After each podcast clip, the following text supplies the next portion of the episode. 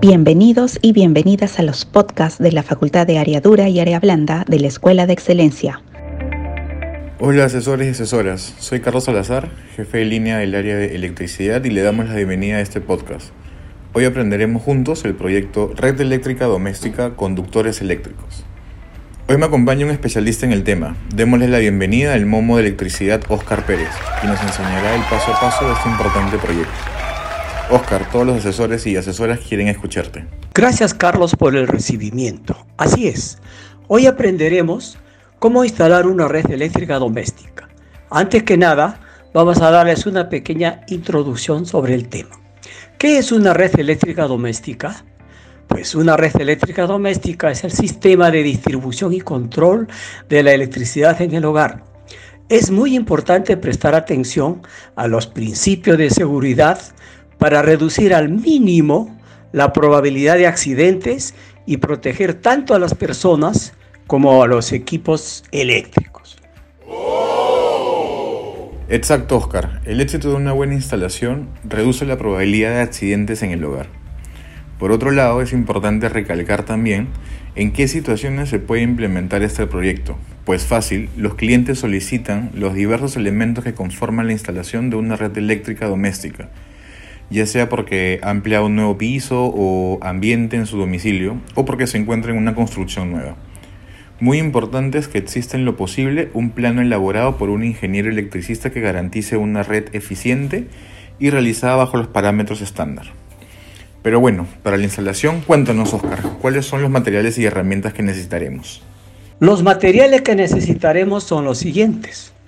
Cable TW, cable THW, los cables libre halógeno NH80, EvaFlex, Excellent LSOH, conductores especiales, cinta aislante, parafina, bornera, terminales y conectores.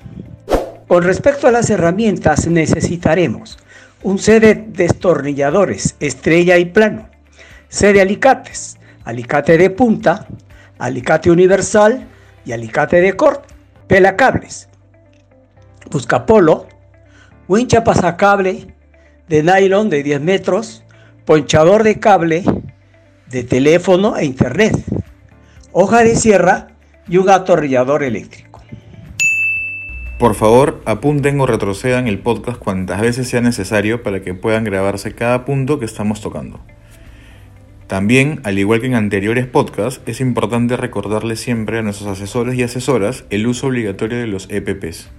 Para este proyecto debemos utilizar lentes, guantes, botas eléctricas y casco dieléctrico. Oscar, por otro lado, antes de empezar con el paso a paso, ¿podrías brindarnos algunos conceptos básicos sobre conductores eléctricos? Por supuesto, Carlos. Las instalaciones eléctricas se hacen según lo que indica el Código Nacional de Electricidad, cuya sigla es CNE. En estas normativas se definen muchos parámetros de uso, aplicación y cómo se debería realizar las instalaciones. Para empezar, es importante conocer qué es un conductor para posteriormente referirnos a sus presentaciones. Los conductores eléctricos son los que permiten trasladar la energía eléctrica de, de un punto a otro. Están conformados por dos partes.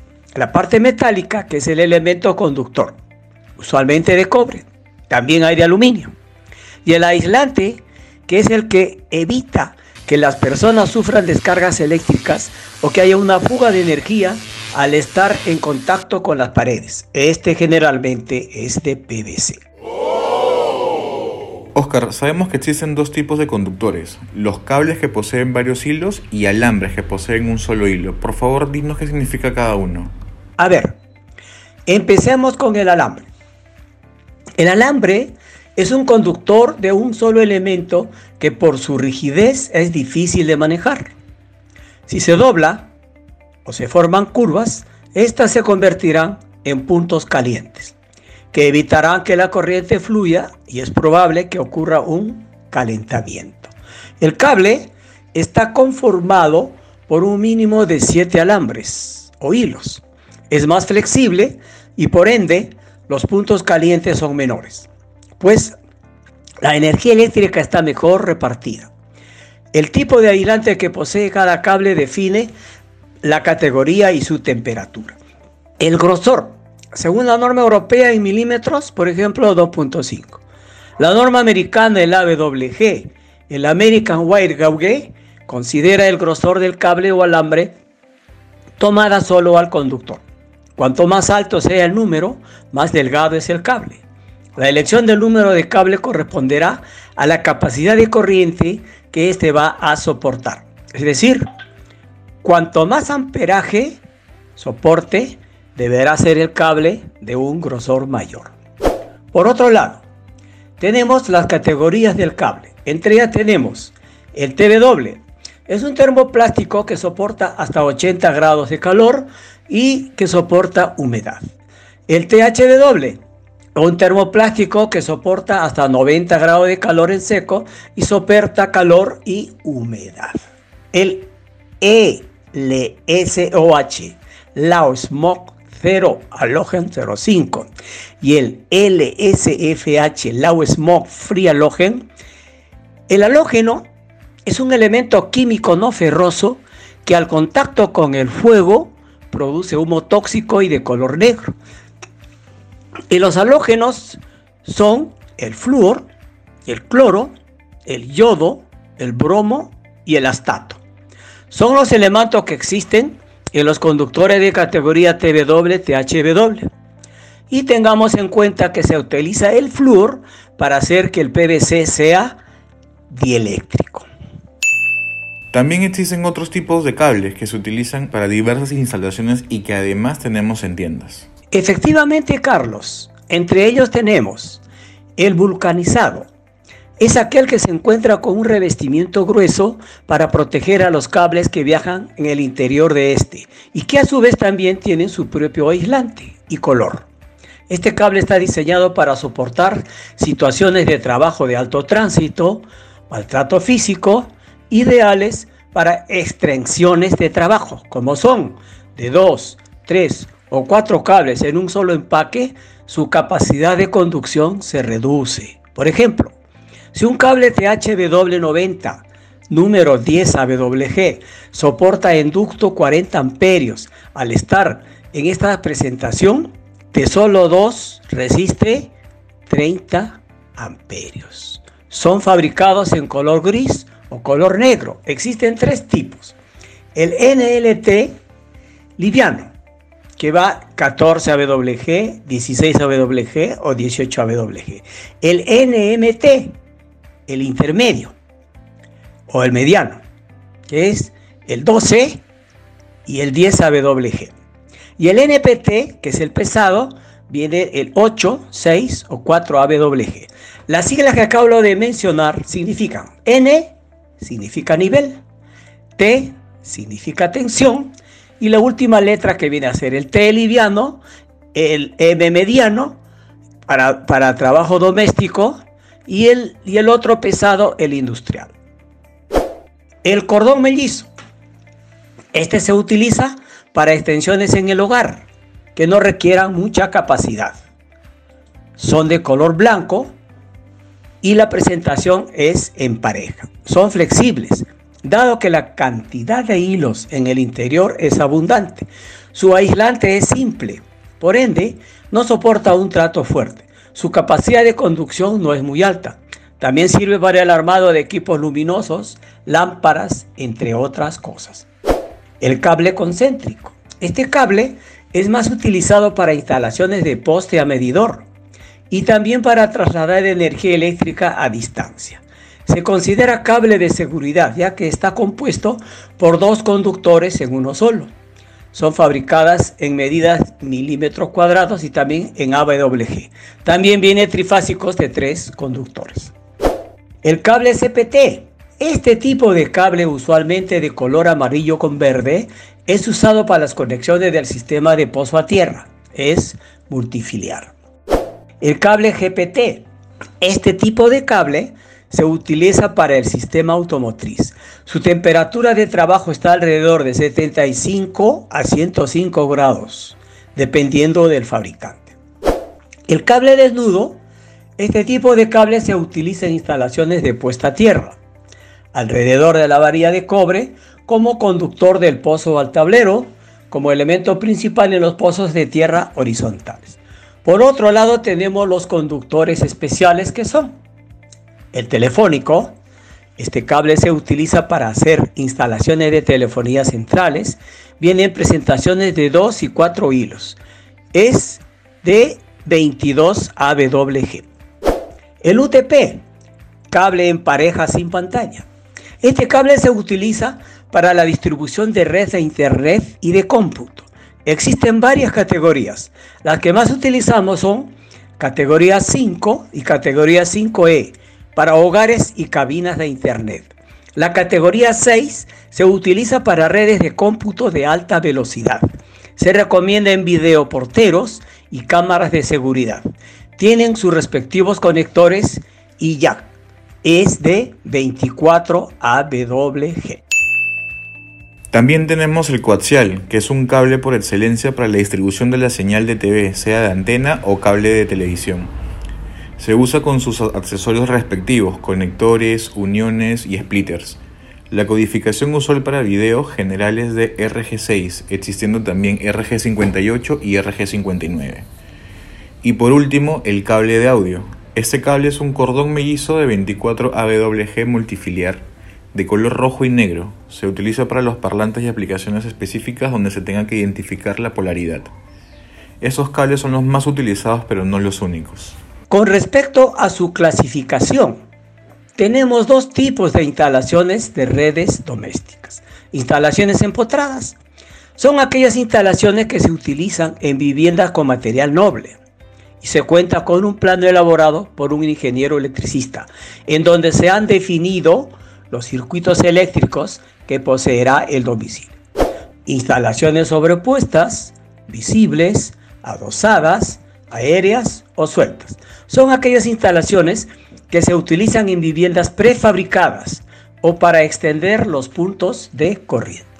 Asesoras y asesores, realmente son muchos conceptos, pero recuerden que es importante saberlos y tenerlos en cuenta para el éxito de una instalación eléctrica, ya sea en el hogar o en cualquier otro lugar. Así es. Por último, ya para pasar de lleno al paso a paso del proyecto, conozcamos algunas reglamentaciones importantes en referencia al tema de conductores eléctricos. La norma técnica peruana, cuya sigla es NTP, regula la fabricación e ingreso, si son manufacturadas en el extranjero, de elementos a usar, materiales, características que deben tener y cumplir. Para la fabricación de cables existe las siguientes. La NTP 370.250 y también en el ámbito internacional la IEC 60228. Respecto al uso de diferentes tipos de numeración de cable, en un domicilio debe considerar lo siguiente. El circuito de iluminación se emplea el cable de 2.5 milímetros o 14 AWG y 1.5 milímetros 16 AWG para los circuitos de control de alumbrado. Circuito de toma corriente se emplea el cable de 4 milímetros o 12 AWG. Circuito alimentador o ingreso general del medidor al tablero se emplea cable de 6 milímetros o 10 AWG. Por otro lado, el Código Nacional de Electricidad solicita cables cuya medida sea milímetros, norma europea. La categoría del cable y su grosor determinan el valor del interruptor magnético a utilizar para proteger al cable. de red eléctrica doméstica, interruptores termomagnéticos. Los colores a utilizar en los circuitos son monofásico, circuito de dos cables, negro y rojo o negro y blanco. Trifásico, circuito de tres cables, rojo, fase AR, negro, fase BS y azul, CT. Para la fase neutra en estos circuitos, blanco o gris natural. Y para la línea tierra, verde o verde con líneas. Bueno, Oscar, llegamos al paso a paso del proyecto. Por favor, instruyenos. Así es, Carlos. Paso 1. Trazar en una madera gruesa el recorrido de la tubería. Las salidas para tomacorrientes, interruptores, salidas de techo y salidas para cable TV, telefonía e internet. Paso 2. Asegurar las cajas rectangulares y octogonales de 4x4, tubería PVC de 3 cuartos, cel y de 1 pulgada cel. Haga uso de, de las abrazaderas de media, así como de los accesorios de conexión a caja empleando pegamento para una correcta implementación. Paso 3. Proceda a introducir la wincha pasacable de nylon. Luego ate en sus extremos los conductores a pasar con la guía, procurando dejar suficiente longitud del cable para su posterior conexión. Paso 4. Luego de haber realizado el recorrido de los cables en los diferentes puntos de conexión eléctrica, se procede a colocar el tablero eléctrico. Posteriormente usamos el aliquete de corte y pela cable dejando listo el conductor para su instalación, tanto al interruptor, toma corriente o al socket y llaves termomagnéticas. Y por último, el paso 5. Una vez terminada la instalación, se procederá a la verificación por el monitor que ha seguido de cerca la implementación de cada circuito acordado. Recalcarle a los asesores y asesoras que no contamos con servicio de instalación para este proyecto. Es importante indicarles también que en este caso en particular la dificultad de aplicación es alta.